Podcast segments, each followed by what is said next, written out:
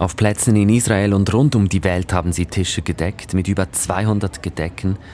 Auf jedem Stuhlrücken hing das Bild einer der Geiseln. Ihre Plätze am Schabbat blieben leer.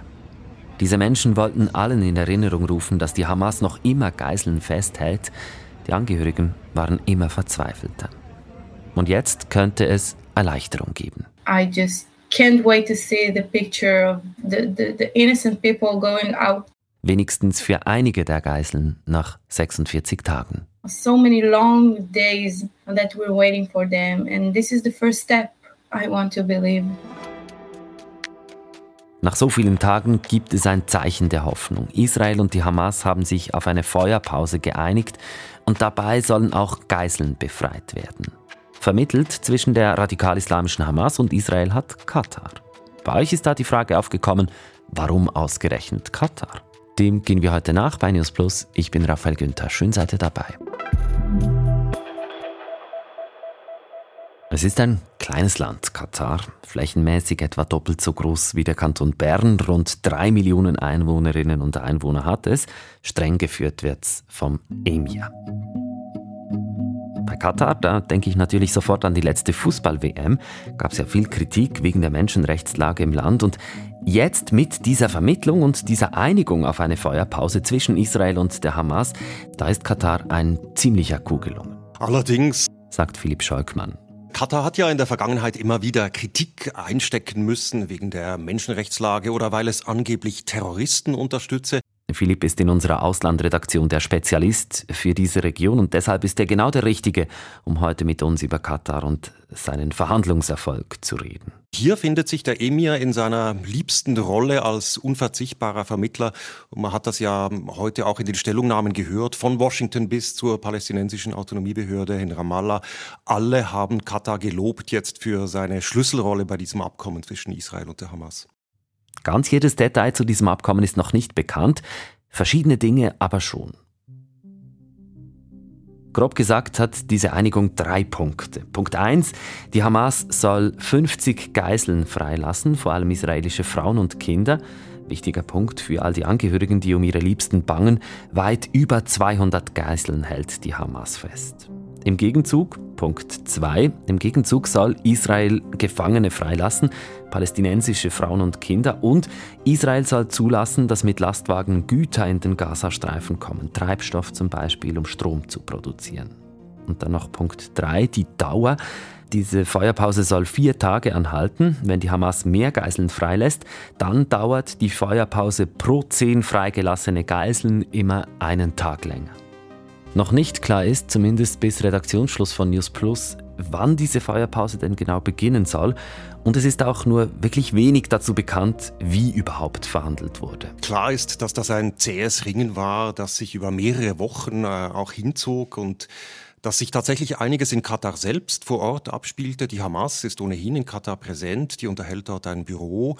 Und einmal kam die Meldung, dass der israelische Geheimdienstchef in Katar gesehen worden sei. Schließlich reiste die Chefin des Internationalen Roten Kreuzes dorthin, das IKK, das beim Austausch der Geiseln und palästinensischen Häftlinge äh, eine Rolle bei der Übergabe spielen soll. Und da wurde offenbar bis zuletzt über die Länge der Feuerpause gestritten, über die Modalitäten, wie sie allenfalls verlängert werden könnte, über die Anzahl Geiseln, die freikommen sollen, den genauen Ablauf.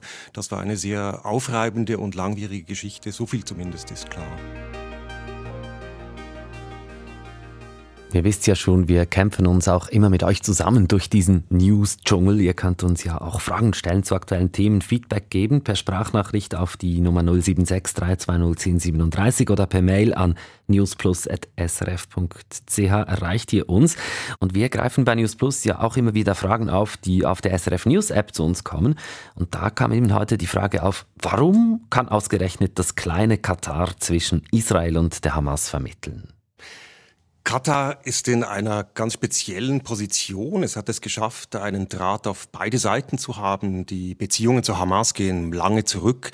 Es gibt da auch eine ideologische Verbindung. Die Hamas hat ihre Wurzeln in der islamistischen Bewegung der sogenannten Muslimbrüder und die Führung von Katar galt im letzten Jahrzehnt oder sogar ein bisschen länger als ein Hauptsponsor dieser Bewegung und gleichzeitig hat es Katar aber geschafft, stets auch einen äh, Kommunikationskanal zu Israel offen zu halten.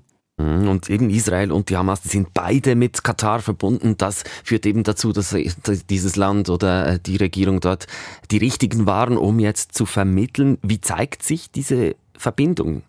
Katar beherbergt eine Reihe von Führungsleuten der extremistischen palästinensischen Bewegung, ähm, die ja seit 2007 den Gazastreifen kontrolliert, die Hamas. Und der Chef der Hamas, der residiert offiziell im Golfscheichtum. Katar hat auch Milliardenbeträge in den Gazastreifen überwiesen.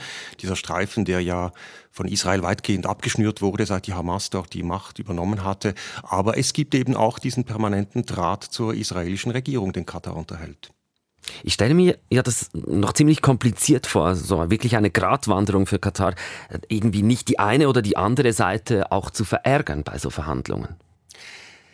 Jein, kompliziert und auch wieder nicht. Katar betont zwei Dinge stets. Erstens, es sei nie darum gegangen, die Hamas direkt zu unterstützen, schon gar nicht mit Waffen. Das überlässt Katar den Iranern. Und das Geld, das geflossen sei, sei in den Gazastreifen geflossen, um Gesundheitszentren, Moscheen auch äh, zu finanzieren oder Beamtenlöhne. Also es habe die leidende und unter Abschnürung stehende Bevölkerung im Gazastreifen ähm, helfen, diese unterstützen wollen. Darum sei es gegangen. Und Katar betont zweitens, man habe das immer in Absprache mit der israelischen Regierung gemacht.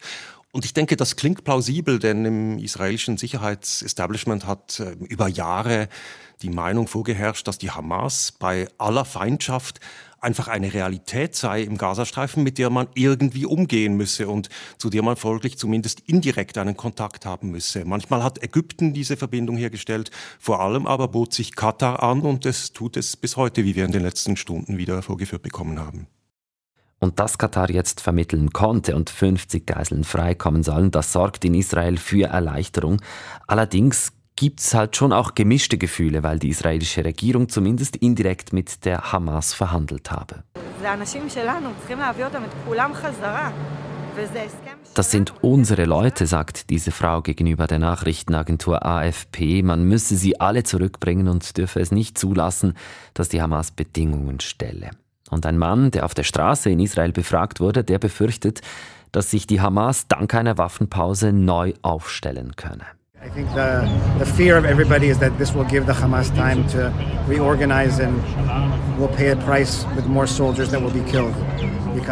Die Angehörigen der Geiseln, die können es natürlich kaum erwarten, bis ihre Familienmitglieder freikommen, wenn sie dann wirklich zu denen gehören, die freikommen.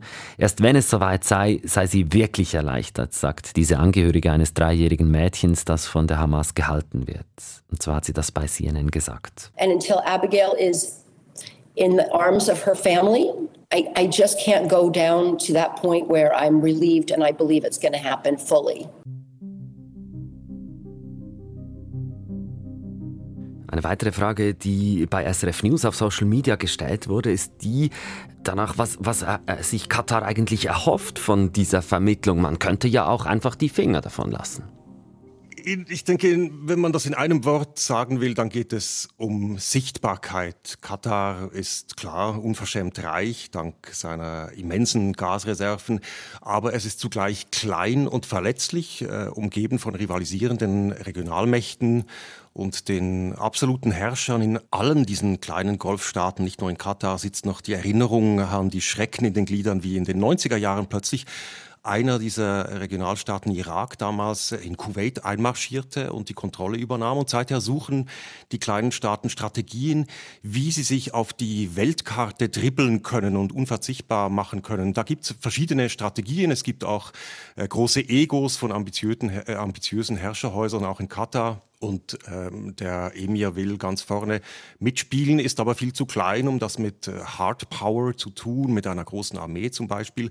Also versucht er es mit Soft Power Einfluss äh, zu kriegen äh, in der Welt. Zum Beispiel eben, äh, das war seine Entscheidung, indem er sich als Vermittler unverzichtbar zu machen versucht. Sich auf die große Bühne dribbeln, dieses äh, Bild äh, wird mir sicher bleiben. Und das scheint ja auch gelungen zu sein, weil Katar jetzt auf globaler Ebene überall, eben zum Beispiel in Deutschland, schon empfangen wurde. Der US-Außenminister Anthony Blinken ist nach Katar gereist. Also das scheint schon zu klappen, sich da gewissermaßen wichtig zu machen. Absolut. Äh, Katar hat sich ja auch mit seinem Erdgas für den Westen unverzichtbar gemacht. Im Ukraine-Krieg, man erinnert sich, als äh, plötzlich die Energie im Westen knapp wurde, war der Emir wieder ein gern gesehener Gast, obwohl er ja vorher eingedeckt äh, worden war mit Kritik, zum Beispiel im Zusammenhang mit der Fußballweltmeisterschaft, dass die Arbeiter ausgebeutet würden und so weiter. Und das war plötzlich vergessen. Und Katar beherbergt auch die größte Militärbasis der USA in der Golfregion auf seinem Territorium und allein das verschafft ihm eine privilegierte Beziehung zur westlichen Führungsmacht. Katar möchte sich also gut stellen mit dem Westen. Nicht ganz so einfach ist der Umgang mit anderen Golfstaaten, Saudi-Arabien zum Beispiel, oder mit den Vereinigten Arabischen Emiraten. Sie und andere Golfstaaten haben Katar während fünf Jahren geächtet und alle diplomatischen Beziehungen abgebrochen. Sie warfen Katar vor, nach Ausbruch des arabischen Frühlings Terrorgruppen zu unterstützen. Und dabei ging es eben nicht nur um die Hamas. Seit dem arabischen Frühling hat Katar tatsächlich in der ganzen Region, in den Konflikt- und Krisengebieten der arabischen Welt islamistische Gruppen unterstützt und das ging bis äh, an die Ränder des Terrornetzwerks Al-Qaida in Syrien zum Beispiel. Während Katar militante Gruppierungen unterstützte und damit die bestehende Ordnung in den Golfstaaten aufzubrechen versuchte, in dieser Zeit hatten andere Golfstaaten, zum Beispiel Saudi-Arabien, eine ganz andere Linie. Sie setzten in den gleichen Konflikten auf die alten Ordnungen, auf die Generäle und Monarchen. Seit zwei Jahren ist die Katar-Krise nun offiziell beendet und alle sprechen wieder miteinander, auch wenn die Beziehungen halt immer noch angeschlagen sind.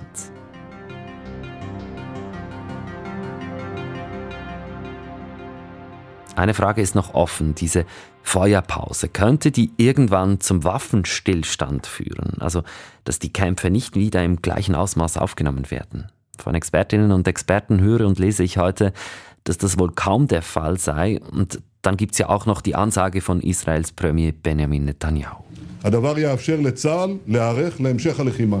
Dieser Deal erlaube es dem israelischen Militär, sich auf eine Fortsetzung der Kämpfe vorzubereiten, sagte Netanyahu. Der Krieg werde weitergehen und zwar bis alle Ziele erreicht seien. Und damit dürfte es wohl auch noch mehr Vermittlung brauchen von Katar. Solange Israel äh, auf diesen Draht angewiesen ist, ja, wird Katar diese Sonderrolle spielen können und der Emir wird das ausspielen wollen auch. Er sagt stets, wir unterstützen nicht Terroristen, wir unterhalten äh, gute Kontakte eben zu Gruppen, die relevant sind, mit denen man reden muss, die aber im Westen nicht salonfähig sind. Äh, Katar macht das übrigens auch mit den Taliban in Afghanistan. Aber ich denke, die Experten haben recht, die sagen, dass Katar das Verhältnis zumindest zur Hamas überdenken muss und in Zukunft auf Distanz gehen muss zu dieser extremistischen Bewegung, wenn es seine Beziehungen zum Westen nicht gefährden will. Vielen Dank, Philipp Schaltmann. Gern geschehen. Das war's von News Plus für heute. Ich bin etwas aufdringlich damit, aber ich gebe euch einfach nochmal unsere Kontaktdaten für Inputs und Feedback durch. 076 320 1037 oder newsplus.srf.ch. Mitgearbeitet an dieser Folge hat Yves Kilcher, Chef über Inhalt und Produktion ist Marc Alemann. Ich bin Raphael Günther. Wir sagen Tschüss und bis gleich.